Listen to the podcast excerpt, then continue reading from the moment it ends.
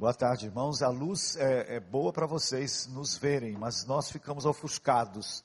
E eu gosto de olhar nos olhos das pessoas, e agora não dá. tá bom, melhorou. É, eu sempre suspeito daqueles crentes que sentam lá atrás. se, fosse, se me fosse possível, eu iria trazer vocês todos para cá. Mas não vou fazer isso não. Se nós pudéssemos entrevistar os mais de 7 bilhões de habitantes que hoje habitam sobre a face da terra, com uma pergunta, se fizéssemos uma pergunta para estes 7 bilhões e, e mais de 200 milhões já, a resposta não variaria muito. Para a pergunta, qual o maior problema do ser humano? Se, for, se fôssemos ouvir, talvez as respostas coubessem numa mão. Uns diriam: o maior problema do homem é o desnível econômico. Se todo mundo ganhasse a mesma coisa, se todo mundo tivesse as mesmas oportunidades, então nivelaria as pessoas e teria o suficiente para todo mundo. Já se tentou isso. No leste da Europa tentaram isso. Fracassaram totalmente. Outros diriam: o maior problema é a, o problema da saúde. Se todo mundo tivesse boa saúde, se o sistema de saúde do governo atendesse a todos de igual maneira e dando oportunidade de um bom tratamento, os problemas seriam resolvidos. E assim, nós iríamos tendo algumas respostas que não variariam muito. Outros iriam dizer: o maior problema é a, a educação, e nós estamos ouvindo continuamente pessoas ligadas ao ensino falando isso sobre o nosso país. O maior problema do Brasil é a área de ensino. E talvez tivéssemos mais umas duas ou três respostas. Qual o nosso maior problema? E você para para pensar qual é o seu maior problema aqui hoje à noite. Nós então vamos perguntar para uma pessoa. Uma pessoa que certamente tem a resposta. Será que nós temos um medidor da verdade. As pessoas, quando querem nos atacar, dizem: vocês pensam que são donos da verdade? Existe um dono da verdade? Existe alguém que pode ser o aferidor da verdade? Existe. Ele se revelou na história. Só um homem em toda a história fez esta afirmação sobre si mesmo. E este homem foi Jesus de Nazaré. Jesus afirmou: Eu sou a verdade. Ele não disse eu conheço a verdade. Ele disse eu encarno a verdade. Eu sou a verdade. Se você vai numa loja de tecido para comprar, hoje quase ninguém compra tecido, todo mundo compra roupa pronta. Mas ainda existem lojas de tecidos. Vamos imaginar que você vai numa loja de tecidos e você pede 4 metros de um determinado tecido.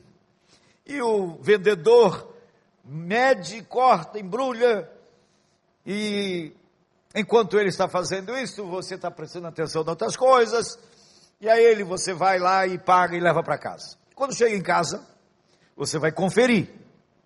Você tem um metro na sua casa. Aí você pega e mede e só dá 3,20. Qual será a sua reação? Será que você vai dizer, puxa, acho que meu metro está muito comprido, deixa eu cortar um pedaço do meu metro. E aí dá quatro pedaços, corta 20 centímetros, dá quatro pedaços. Não será esse o seu raciocínio? o seu raciocínio lógico vai ser: me roubaram. Por quê? Porque existe um padrão aferidor para o metro. No meu tempo de escola, falava-se que a medida onde se baseava toda a medida linear era um pedaço de platina no, no, no, no museu que estava lá na França. Mas descobriram que essa platina, chamada platina irridiada, sofria variação. Então hoje, o que define o tamanho de metro são é, ondas, ondas, eu não, eu, não, eu não sei nada de física, mas está baseado agora no tamanho de uma onda, não onda do mar não. Por quê? Porque para ser padrão, não pode ser mutável, né? E para a verdade, teríamos que ter também um padrão imutável, em que nós pudéssemos medir, e esse padrão é Jesus de Nazaré. Então vamos perguntar a ele, o que ele considera ser o nosso maior problema. E se a sua ideia se você tem uma ideia qualquer, uma ideia religiosa, uma ideia filosófica, e você vai medir em Jesus, você vai comparar a sua ideia com o que Jesus pensa. Se a sua ideia não bater com a dele, não corte o padrão. Jogue sua ideia fora e fica com a dele. Concordam? Seja a ideia que você tiver, vá às Escrituras, Confira com Jesus. Não bateu sua ideia com a dele, meu amigo? Não seja tolo. Jogue sua ideia fora e fica com ele. Este é o verdadeiro cristão. Se baseia exclusivamente na palavra dele. Então vamos perguntar para Jesus. Abra sua Bíblia. No Evangelho de Marcos, no capítulo 2, nós vamos encontrar um acontecimento que vai nos ajudar entender a resposta de Jesus para esta pergunta. Marcos capítulo 2, até o versículo 12. Depois destas coisas, entrou Jesus de novo em Cafarnaum. E logo correu que ele estava em casa. Muitos afluíram para ali, tantos que nem mesmo junto à porta eles achavam lugar, e anunciava-lhes a palavra. Alguns foram ter com ele, conduzindo um paralítico, levado por quatro homens. E não podendo aproximar-se dele por causa da multidão, descobriram o eirado no ponto correspondente ao em que ele estava. E fazendo uma abertura, baixaram o leito em que jazia o doente. Vendo-lhes a fé, Jesus disse ao paralítico: Filho, os teus pecados estão perdoados. Mas alguns dos escribas que estavam assentados ali arrazoavam em seus corações. Por que fala ele deste modo? Isso é blasfêmia. Quem pode perdoar pecados senão um que é Deus?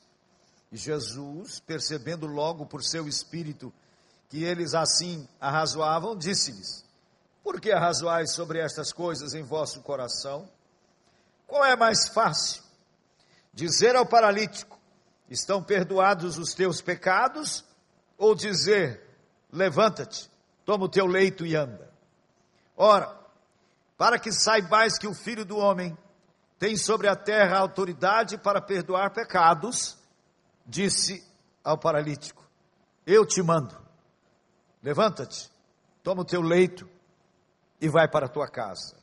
Então ele se levantou e, no mesmo instante, tomando o leito, retirou-se à vista de todos, a ponto de se admirarem todos e darem glória a Deus, dizendo: jamais vimos coisa assim. Na década de 60, eu me lembro de uma revista famosa naquela ocasião, que era a revista chamada Realidade. E apareceu naquela revista uma entrevista, é, ou melhor, uma pesquisa sobre o melhor país do mundo naquele período, o, menor, o melhor índice de empregos do mundo, o melhor sistema de salários do mundo, melhor sistema de previdência social do mundo, menor índice de analfabetismo do mundo, e era tudo melhor do mundo. E também aquele país que detinha todos esses recordes, detinha o recorde também do maior índice de suicídios do mundo. Esse país era a Suécia.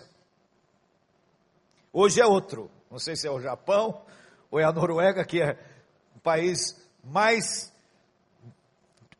melhor de vida do mundo. Isso nos mostra o quê?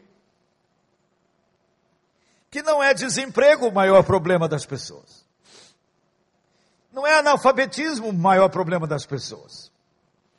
Não é o melhor sistema econômico o maior problema das pessoas. Se fosse assim, aquele país teria chegado lá. Nós chamamos países do primeiro mundo e nós somos tratados como terceiro mundo. Uma jovem estava pregando o evangelho lá na Alemanha e um estava pregando para um senhor e ele ficou meio irritado com ela e disse assim: "Você, é, de onde você é?" Ela falou: "Ah, eu sou do Brasil."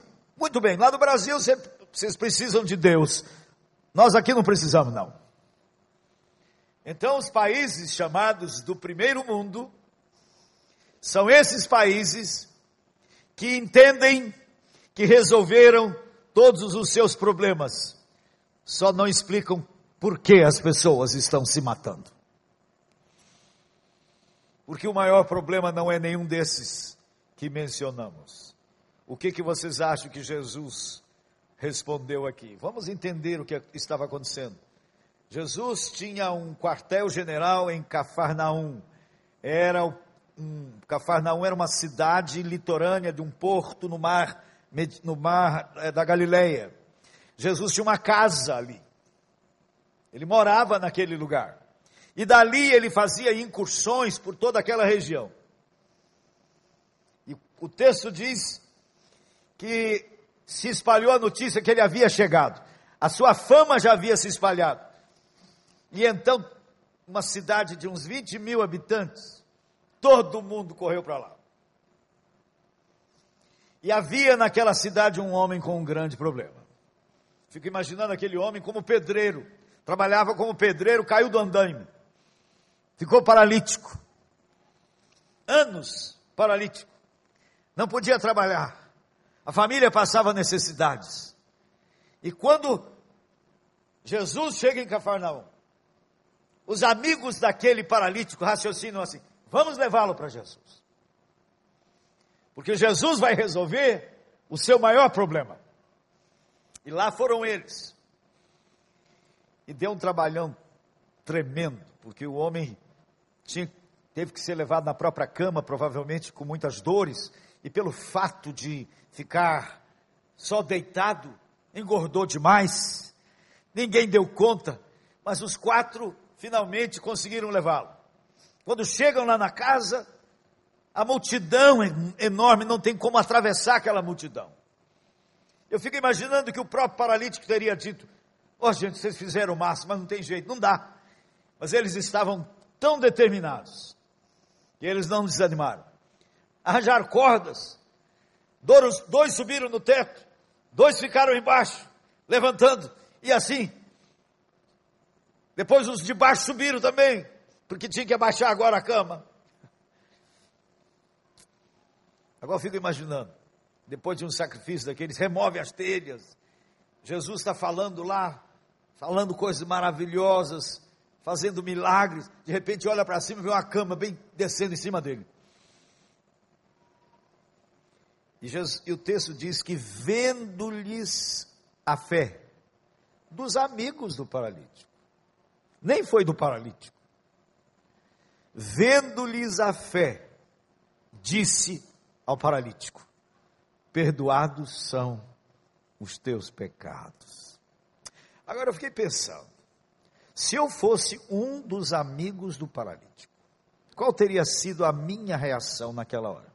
Eles já sabiam muito sobre Jesus, mas eles ainda não tinham uma ideia clara sobre Jesus. Eu acho que eu reagiria assim. É, eu estou lá segurando a corda. Peraí, Jesus.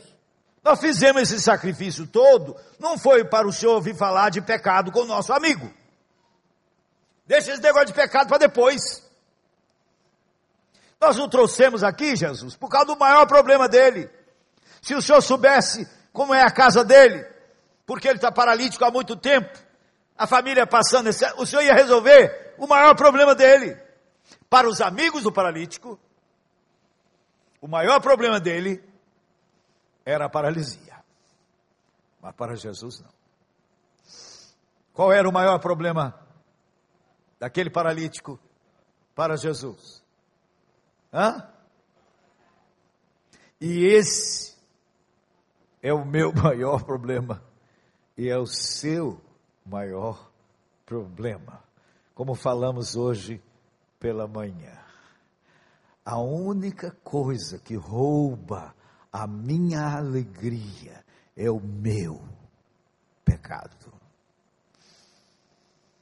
É a única coisa que tira-nos a alegria de viver. Porque a alegria do Senhor é a nossa força.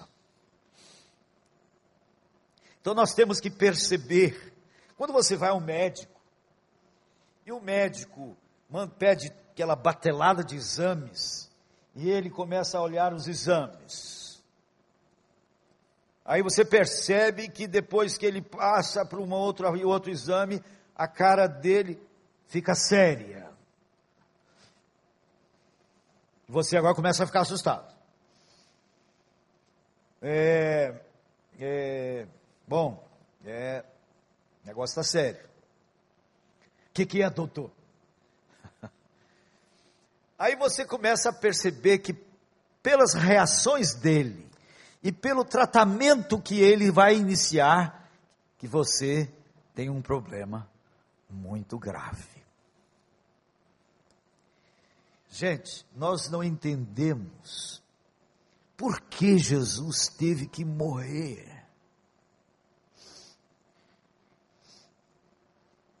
Quando Jesus esteve no Getsemane, eu não sei se vocês viram o filme do Mel Gibson, é, Paixão de Cristo.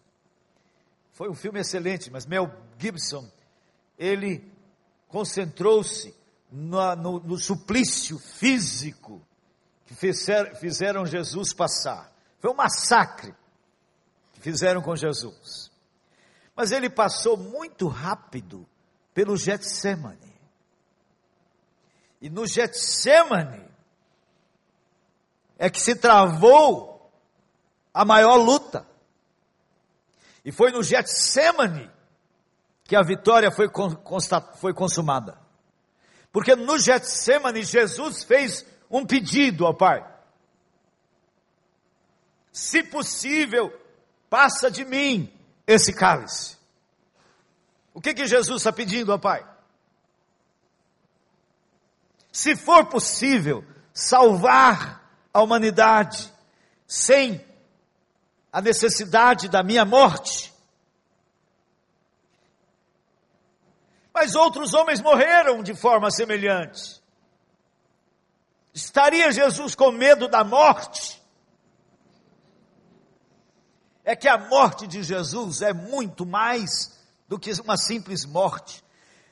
Na cruz, ele estaria recebendo todo o juízo de Deus que deveria cair sobre o ser humano. A cruz, para Jesus, significava o próprio inferno. A separação de Deus, o abandono de Deus. Nossa cabeça não consegue penetrar nisto. Jesus temeu aquele momento e ele pediu ao Pai: Se possível, passe de mim este cálice. Se houver uma outra solução, contudo, seja feita a tua vontade. A palavra diz no livro de Hebreus que Jesus foi ouvido por causa da sua piedade. Eu tenho uma tese que eu acho, alguns dizem, ele foi ouvido porque ele falou, contudo, seja feita a tua vontade. Mas eu, com o meu achômetro, eu acho que naquele momento o pai o liberou para voltar para trás. Não teria solução para nós. Estaríamos separados para sempre de Deus. E Jesus foi em frente. E a Bíblia diz que então ele se tornou o autor da salvação. Então, meus queridos, vocês querem saber a gravidade do pecado? Porque muitos de nós banalizamos o pecado. Eu, eu sou pecador, mas não sou pecador. Você quer saber o tamanho do seu pecado? Você quer saber? Olhe para a cruz. Olhe para o remédio que foi necessário. Você quer saber o quanto você é amado por Deus? Olhe para a cruz. Você vai ver o tamanho do amor de Deus. Então, a questão do pecado é algo tão sério que a única solução para o problema do pecado foi a morte substitutiva. Jesus morreu a nossa morte para vivermos a sua vida. O castigo que nos traz a paz, diz a Bíblia, estava sobre ele, e pelas suas pisaduras fomos sarados. Então não pense que você é um pecadorzinho fajuto, que não é tão grave. Você é um rebelde que nasceu com as armas nas mãos. E o que você, eu já ouvi pessoas falando assim, você prega o evangelho para a pessoa e diz assim, mas para onde você vai depois de morrer? Ah, eu vou para onde eu merecer. Eu falei, coitado de você. Se for questão de merecimento, eu estou ferrado. Eu vou para os quintos. Por quê? Porque a maioria acha que é pecador, mas não é um, um pecadorzão assim. Nunca assaltou banco, nunca matou ninguém, nunca adulterou, nunca. É? Eu sou ótimo. Mas o crivo das Escrituras mostra-nos que nós somos pecadores, todos pecaram e carecem da glória de Deus. Essa é a realidade nua e crua sobre todos nós. E a única solução para o pecado foi tomada por Deus. Ele teve que entregar o seu próprio filho. E aí nossa cabeça não consegue penetrar. Não consegue. Por que que Jesus, filho unigênito, unigênito significa único gerado. O que Deus gera é Deus, o que Deus cria não é Deus. Nós fomos criados, Jesus foi gerado. Sabe qual é a diferença?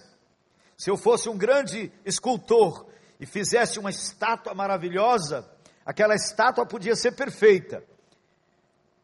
Mas ela é uma criação minha. Mas o filho que eu gerei é uma gestação minha. O que eu gero é um ser humano. O que eu crio pode ser uma estátua. Deus gerou. E sabe o que é mais fantástico?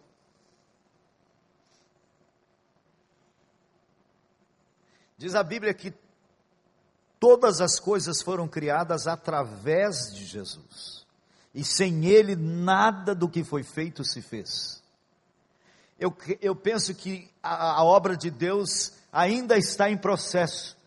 Nós estamos no útero de Deus e Deus está gerando filhos espirituais através de Cristo. Ouça bem, nós estamos sendo gerados filhos por adoção. E Deus está formando uma grande família de muitos filhos semelhantes a Jesus. Então, você fecundou. Já viram aqueles espermatozoides? Uns filmes que passam assim para empresário, geralmente. Passa um monte de espermatozoide e um chega, né? E aí diz: Você é o herói. Você.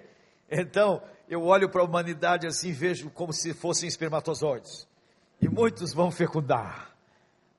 Vão ser gerados filhos em Cristo Jesus. Mas ele tinha que morrer. Como é que podemos imaginar Deus morrer? Não dá. Esses conceitos levaram 300 séculos sendo discutidos. E pessoas que não podiam aceitar que ele fosse Deus, porque se ele fosse Deus, como é que ele, ele podia morrer?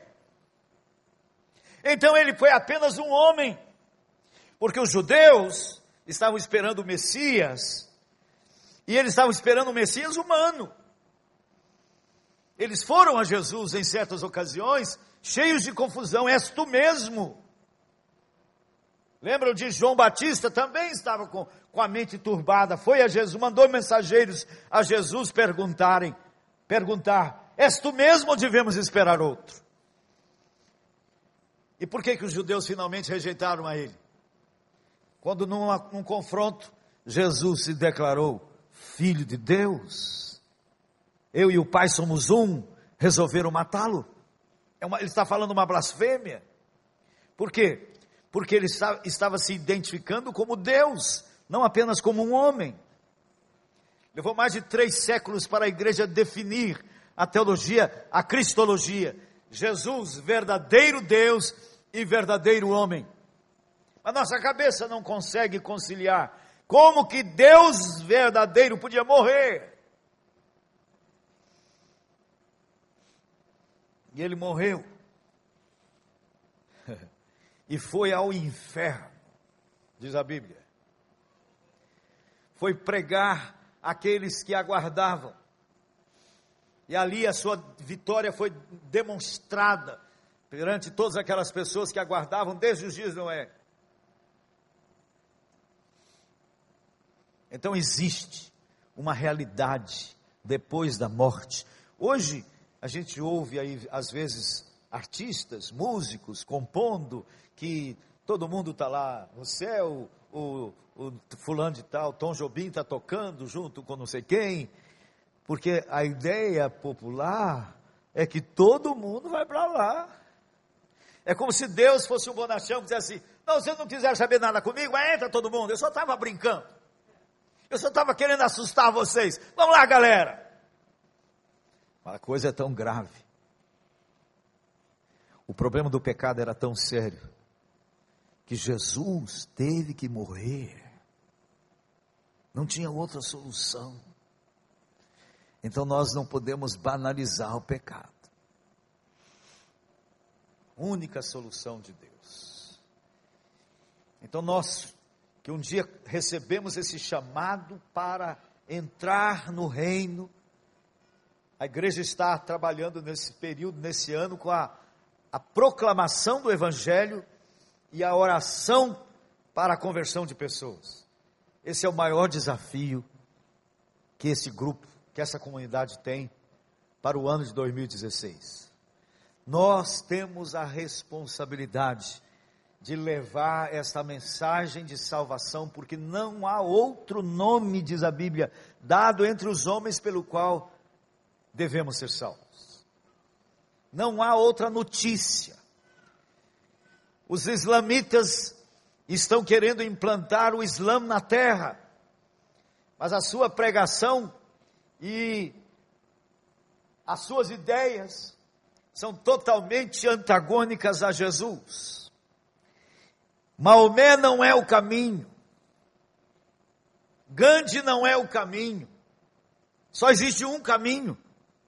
E nós que um dia entramos nesse caminho, ele nos responsabiliza de levar esta mensagem para o mundo inteiro.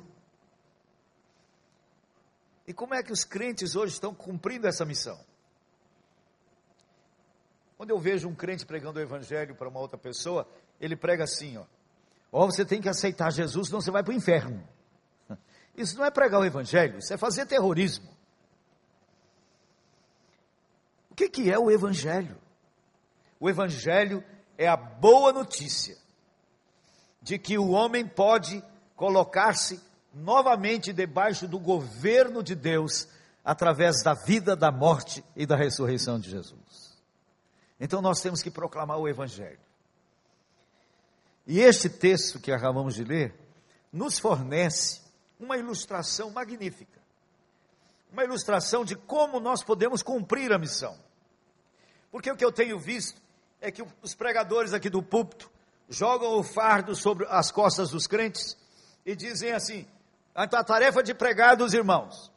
As igrejas batistas, evangélicas, de um modo geral, durante séculos usaram como metodologia ide por todo mundo e convidar a cada criatura. Essa é a nossa metodologia. Aos crentes é dada a tarefa de convidar. Tragam pessoas aqui para o ungidão pregar. Então, quem sobe a esse púlpito é o ungido do Senhor para pregar o Evangelho. E os crentes acham que eles não sabem fazer isso. Que pregar o evangelho é uma coisa muito difícil, tem que ter feito seminário. Hoje pela manhã falávamos aqui que essa é a visão que os crentes têm da missão. Eles só são apoiadores, só estão na, na plateia. O, os pastores é que estão em campo. Eles é que jogam esse, essa, essa, essa tarefa toda sobre os ombros dos pastores. Os crentes têm a tarefa, tão somente de apoiar os pastores. E eles vêm, então, estão na arquibancada. E nós estamos no campo. E os crentes têm que aplaudir ou apupar. Fora com este, que esse é ruim, troca. A realidade, sabe qual é a nossa função de pastores? Nossa função é de treinadores do rebanho. Nossa tarefa não é fazer gol, é ensinar vocês a fazer gol. Quem vai entrar em campo para jogar são vocês. E se vocês não estão fazendo gols, nós talvez não estejamos treinando vocês adequadamente. Vocês não estão na arquibancada. Porque muita gente está querendo uma igreja light, tá? Uma igreja que eu vou, eu sou tão abençoado, ah, tem pregadores maravilhosos. Eu volto para uma semana re, restaurado, para mais uma semana. Ah, domingo que vem eu vou voltar porque eu preciso mais carregar as baterias. Então, o nosso trabalho tem sido este. Mas vocês vão para casa, vão para o comércio, vão para o seu trabalho, para o seu escritório. E o que, que vocês fazem? dão, ah, nós damos bom testemunho. Eu me lembro de dois adolescentes que eu fui pregar lá na classe deles, num colégio lá em, em São Paulo, e depois de ter distribuído o Evangelho de João para todo mundo, eu passei um filme e preguei para os amigos, para a classe toda. Aí eu estava lá enrolando o filme, chegaram aqueles dois assim, muito sem graça. E falou para mim, um falou assim, é, é, eu sou crente. O outro falou, é, eu também sou crente. Vocês estão aqui nessa classe, os dois? É. Você, eu não sabia que ele era crente. Ele também não sabia que eu era crente. E alguém aqui sabe que vocês são crentes? Não, ninguém sabe não. A gente joga na moita. Olha bem. Se o pastor perguntasse àqueles dois adolescentes, como é o seu testemunho lá na sua classe? Vocês dão bom testemunho? Ah, dão, pastor, a gente não cola, não conta piada suja. Hã? Então, muito crente acha que dar bom testemunho é ser uma pessoa honesta, reta. É óbvio que é isso. Mas não é só isso. É vida mais fala. Não é só vida. E não é só fala. Eu conheço gente que tem uma vida exemplar e é ateu. E daí? Excelente pagador, um excelente vizinho, e não crê em, em nada. Quer dizer que não é só vida. É lógico que se você vai falar, você tem que ter a vida na prateleira. Se você é um safado que deve a todo mundo, é melhor não falar nada. Fui pregar no interior de, de, de São Paulo e naquele tempo é, ninguém aceitava é, talão de cheque, cheque para colocar gasolina no posto. O pastor que me convidou depois do culto me deu um cheque. Eu falei, pastor, mas o pessoal vai aceitar esse cheque? Ah, passa naquele posto lá da saída, que lá eles vão aceitar. Cheguei lá no posto, falei, o senhor aceita cheque? Ele foi aqui da cidade? Eu falei, é. Então ele tirou a mangueira, já estava colocando pra, no carro, quando eu disse assim, ah, o, pastor, o cheque é do pastor fulano, aquele baixinho assim, tirou e botou de volta na bomba. Eu falei, o que que eu, ah, não posso receber, já voltou muito cheque dele por aqui. Eu saí daquela cidade arrasado. Se a sua vida é porca, fecha a boca. Mas Jesus está esperando de nós que cumpramos a missão de proclamar o Evangelho. Então você tem que ter uma vida que condiz com, você, com o que você prega. E eu conheço muito crente, gente fina, gente crente, sincera, que tem uma vida bonita, mas não abre a boca. Nunca. E pensam que não tem dom para fazer isso. Então nós estamos usando estratégias erradas. Vocês querem saber por que, que as igrejas em células crescer, estão crescendo de uma forma assustadora? É porque os crentes estão descobrindo que para gerar filhos espirituais não é um a um. Para gerar um bebê precisa de dois. Um sozinho não gera bebê. Nem a mulher, nem o homem. Né? Precisa dos dois. E para gerar filhos espirituais eu digo que precisa de quatro. Os quatro amigos do paralítico. E eu quero desafiar este grupo aqui a buscar os paralíticos, porque os paralíticos não virão a Jesus nas próprias pernas, eles têm que ser trazidos. Olhe para a sua vida e veja como foi a sua conversão. Deus usou alguém. Então vamos pensar que nós temos parentes, amigos, filhos, pais, pessoas do nosso relacionamento que estão paralíticos, estão perdidos. Não pensem que a igreja é como um barco que vai passando e os, os peixes vão pulando dentro do barco. Muita gente espera que seja assim. Todo domingo, porta aberta. Então nós temos que pregar. E os peixes vão pular dentro do barco. Eu quero desafiar a essa igreja a formar os amigos do paralítico.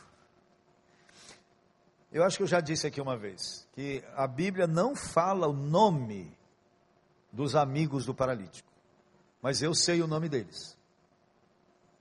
Tá?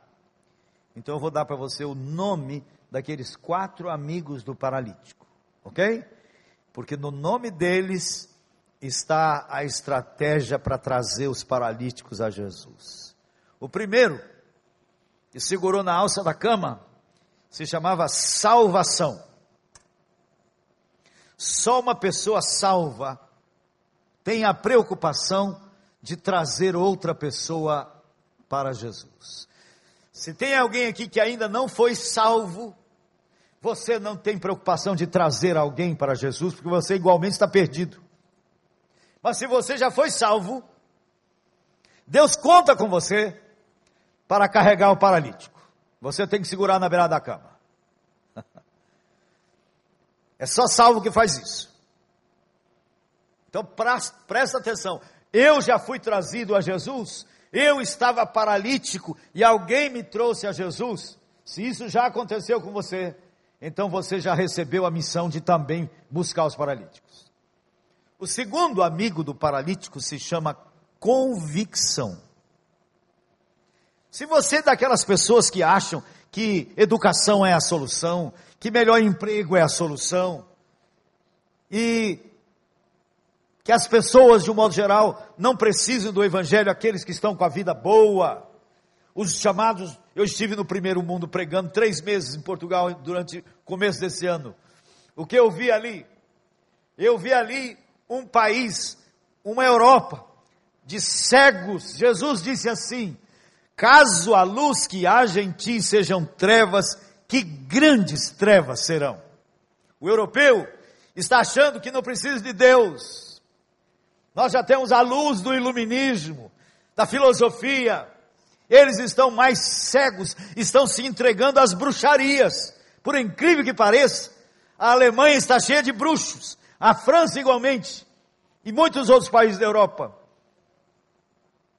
Se entregando a práticas esquisitas, porque estão cegos, achando que tem luz.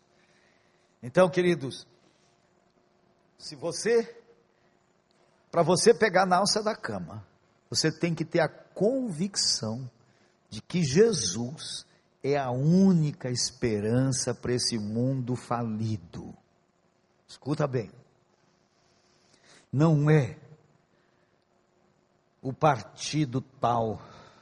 Eu, na década de 80, acreditei. Eu fui é, eleitor do Lula de carteirinha. Fiz propaganda, fiz parte do comitê pró-Lula, que eu acreditei que aquele partido iria trazer justiça social, honradez, luta contra a corrupção e se tornou o partido mais corrupto da nossa história brasileira.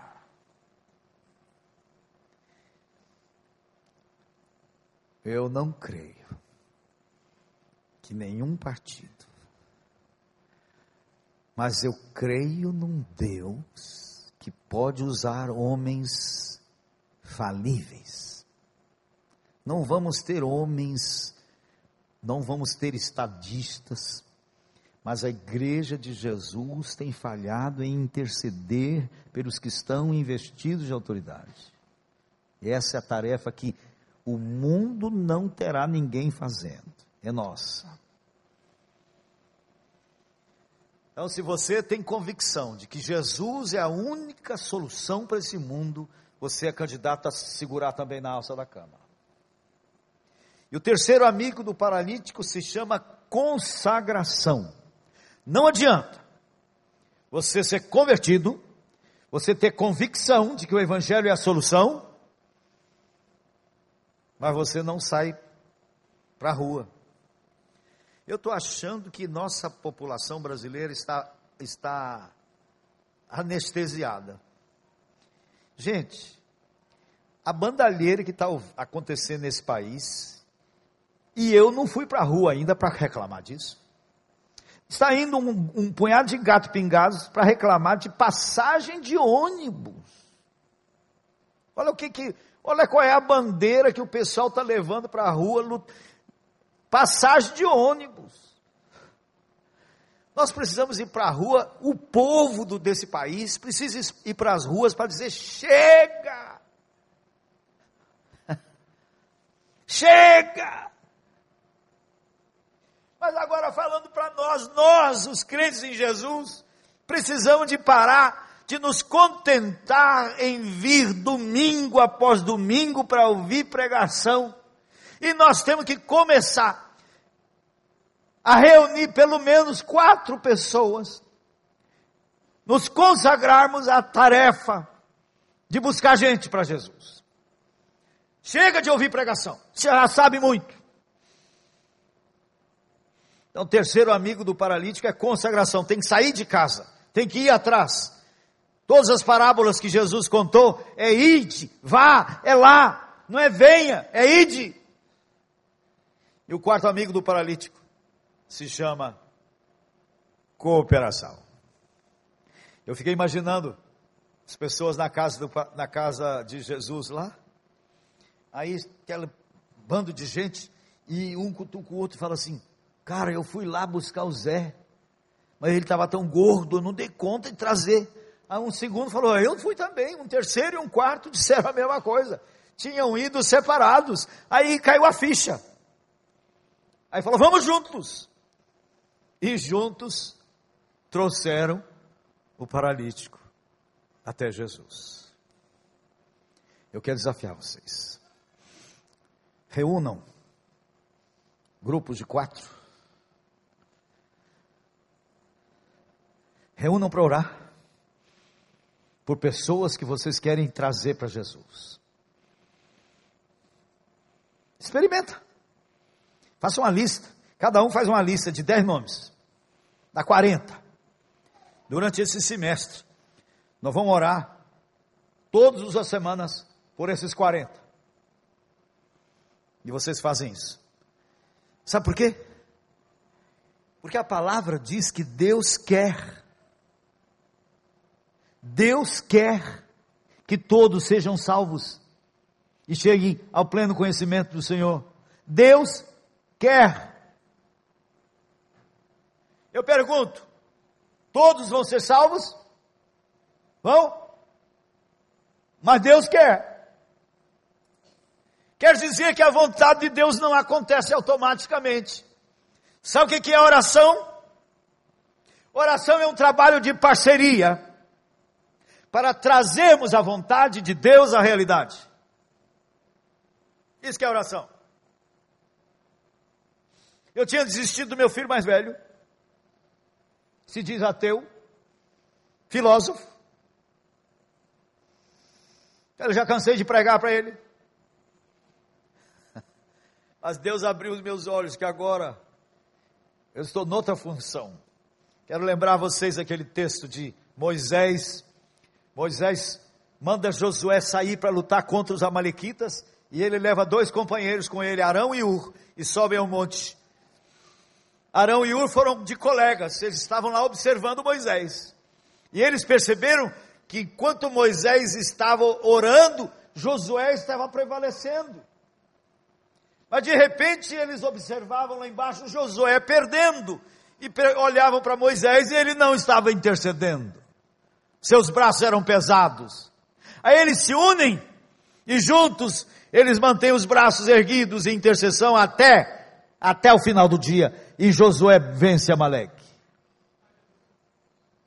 Gente do céu.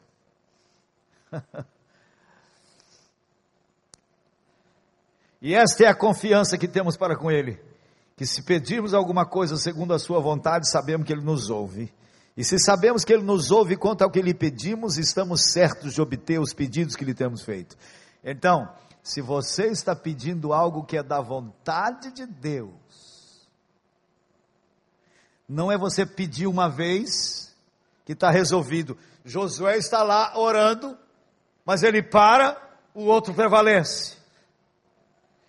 Por isso tem que orar, lutar contra poderes espirituais que estão dominando as pessoas perdidas. Diz a palavra que o Deus deste século cegou o entendimento dos incrédulos para que não lhes resplandeça a luz do Evangelho.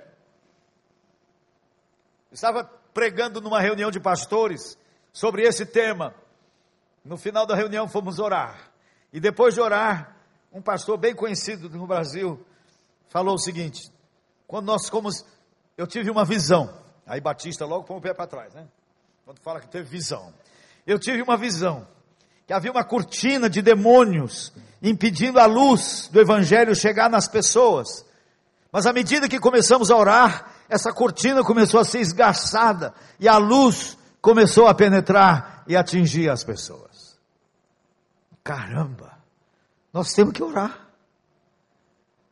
Deus está nos chamando para essa parceria. Um dos maiores pregadores da história, chamado Charles Haddon Spurgeon.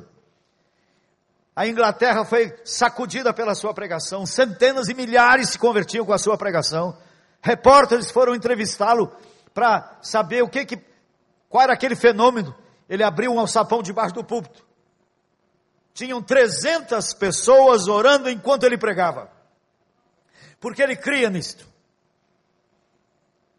Ele estava no vale como Josué, com argumento, com teologia, com pregação, mas tinha gente na brecha intercedendo, rompendo os poderes das trevas.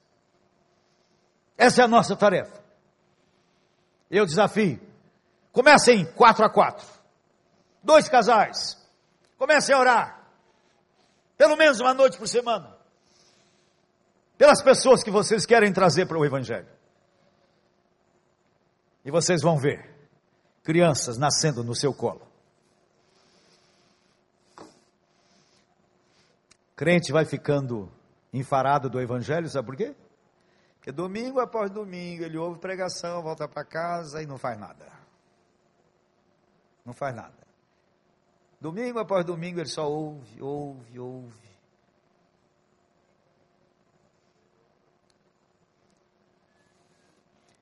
Gerar um filho é uma maravilha, mas dá trabalho. Acorda três da manhã com fome, chora, tem dor de barriga, tem cólica. Mas que privilégio é gerar uma criança. Cuidar de uma criança. Um crente cresce. Vocês já viram mãe quando tem um bebê? Ela tem, ela come até prego. É uma fome doida. Porque ela tem que produzir leite. Crente que não tem que produzir leite, que não gera ninguém, lê Bíblia sem apetite nenhum. Hum. Bíblia parece emoção de Scott. Me lembro minha mãe com aquela colher que vinha para o meu lado. Abre a boca, menino. Emoção de Scott. Eu sabia que minha mãe me amava e que aquele negócio devia fazer bem para a saúde. Mas que gosto. Bíblia para muita gente parece emoção de Scott.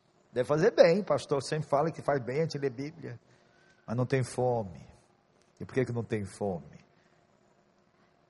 Não tem que cuidar de ninguém. Sabe por que, que nós, pastores, crescemos nas coisas de Deus mais do que vocês? E nós crescemos mais do que vocês mesmo. Não é soberba, não. Sabe por quê?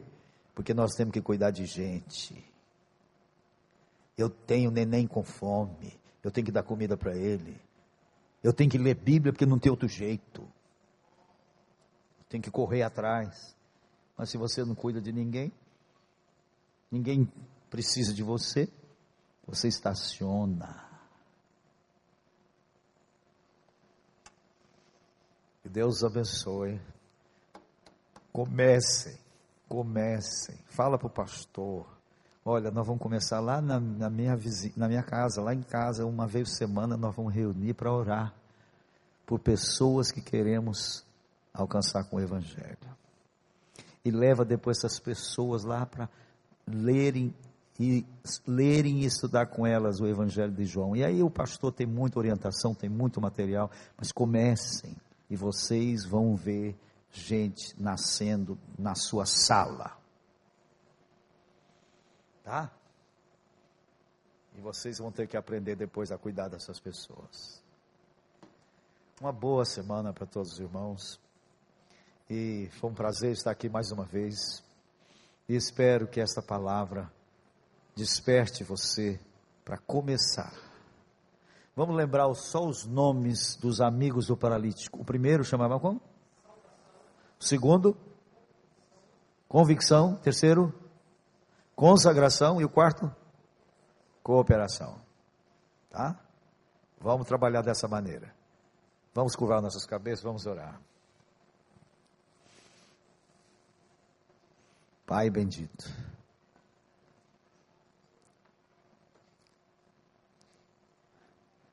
Nossa cabeça é pequena para penetrar naquele acontecimento histórico em que Jesus foi adiante e sofreu sobre si o juízo que devia ter caído sobre mim, sobre nós, sobre a raça humana Aquilo é muito maior do que qualquer mente pode imaginar.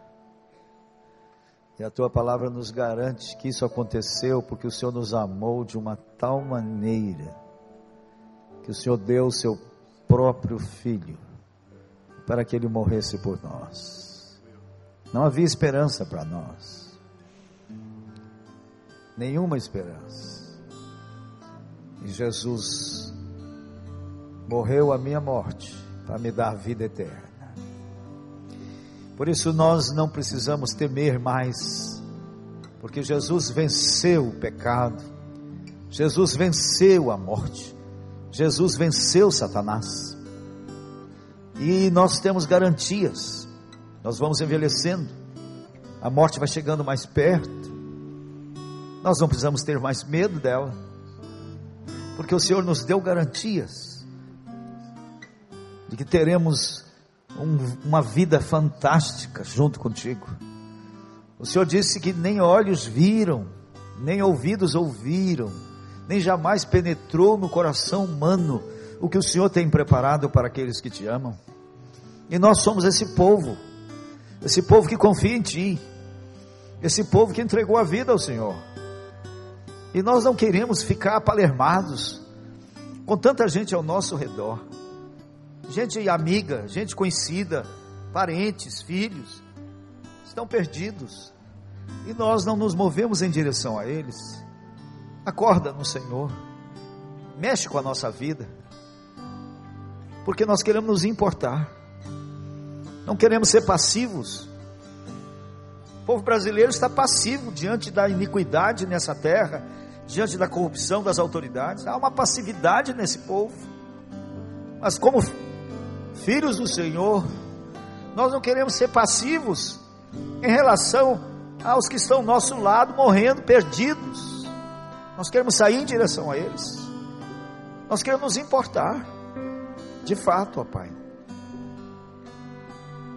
Por isso, pega esse grupo que aqui está hoje. Leva para casa. Ajuda esse povo a pensar, a se curvar diante de Ti e a dizer, a dizer como Isaías: Eis-me aqui usa-me a mim. Eu, eu sou um vaso de barro frágil, eu sou tão fraco, tão pecador, mas eu sei que o Senhor pode usar um pecador como eu. Eu coloco meus lábios, eu coloco minhas mãos, eu coloco meus pés à tua disposição para ir atrás, para insistir, para me incomodar. Eu quero fazer isso, Senhor. Quero ter essa alegria de ser um parceiro contigo, para fazer aquilo que o Senhor quer. É assim que eu te peço, ó Pai, em nome de Jesus, leva-nos para casa com esse sentimento. O mesmo sentimento que houve também em Jesus, que sendo Deus, não se agarrou aos seus direitos, mas se fez servo e foi obediente até a morte e morte de cruz. Amém. Amém.